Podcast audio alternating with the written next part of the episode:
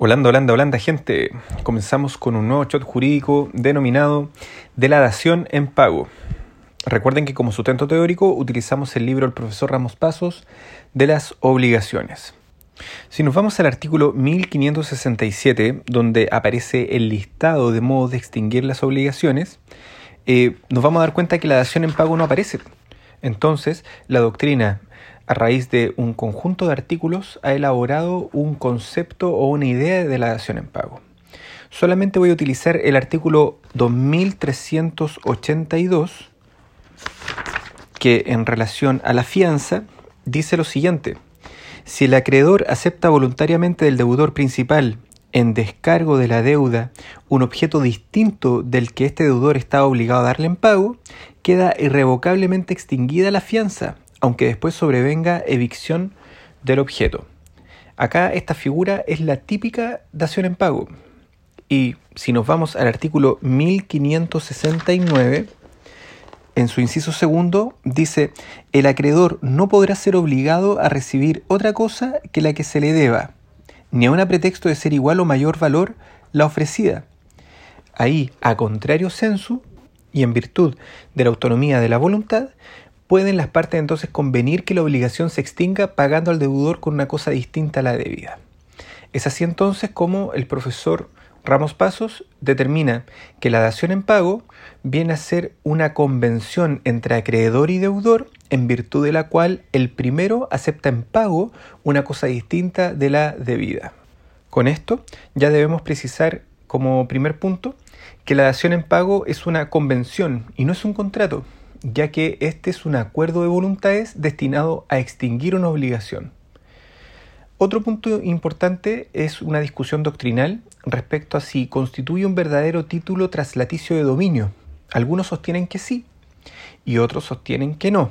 Y el profesor Barros Pasos se inclina por esta segunda idea, por términos netamente jurídicos, y no voy a entrar en detalle. Tampoco entraré en detalle respecto a una, a una discusión doctrinaria sobre la naturaleza jurídica de la dación en pago, ya que existen teorías eh, relativas a la compraventa, de la innovación por cambio de objeto, de la modalidad de pago, de la dación en pago figura autónoma, etcétera, etcétera. Como requisitos de la dación en pago, vamos a establecer en primer lugar la existencia de una obligación que es la que se busca extinguir, esta obligación puede ser tanto de dar como de hacer o no hacer. En segundo lugar, la obligación se va a extinguir con una prestación diferente a la debida. También es muy importante como tercer requisito el consentimiento y capacidad de las partes. En cuanto al consentimiento, eh, se aplican las reglas generales de cualquier otra convención. Y respecto a la capacidad, hay que entenderse tanto la capacidad de disposición en quien hace el pago y la capacidad de administración en quien la recibe. Como cuarto requisito, el animus solvendi, lo que quiere decir que las partes deben tener la intención compartida de extinguir de esta manera la obligación. Y un quinto requisito, las solemnidades legales en ciertos casos. La dación en pago es un acto jurídico consensual, pues la ley no impone ninguna solemnidad especial. Sin embargo, si lo que se da en pago es un inmueble, deberá hacerse por escritura pública e inscribirse, pues la inscripción es la única forma de realizar la tradición. En cuanto a sus efectos, produce los mismos efectos del pago, lo que quiere decir que extingue la obligación con sus accesorios, y si es parcial, subsistirá en la parte no solucionada. Otro punto importante, cuando la cosa que se recibe en pago es evicta, se estima por la generalidad de la doctrina que el deudor tiene la obligación de garantía. Y en virtud de esta obligación, el acreedor que recibió la cosa evicta podrá demandar las indemnizaciones correspondientes.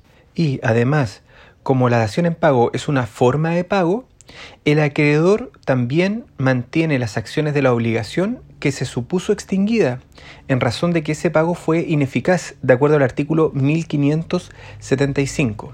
Esa es una postura del profesor Ramos Pasos. Bien, con esto damos por terminado este shot. Les mando un abrazo y nos vemos en un próximo capítulo. Chao.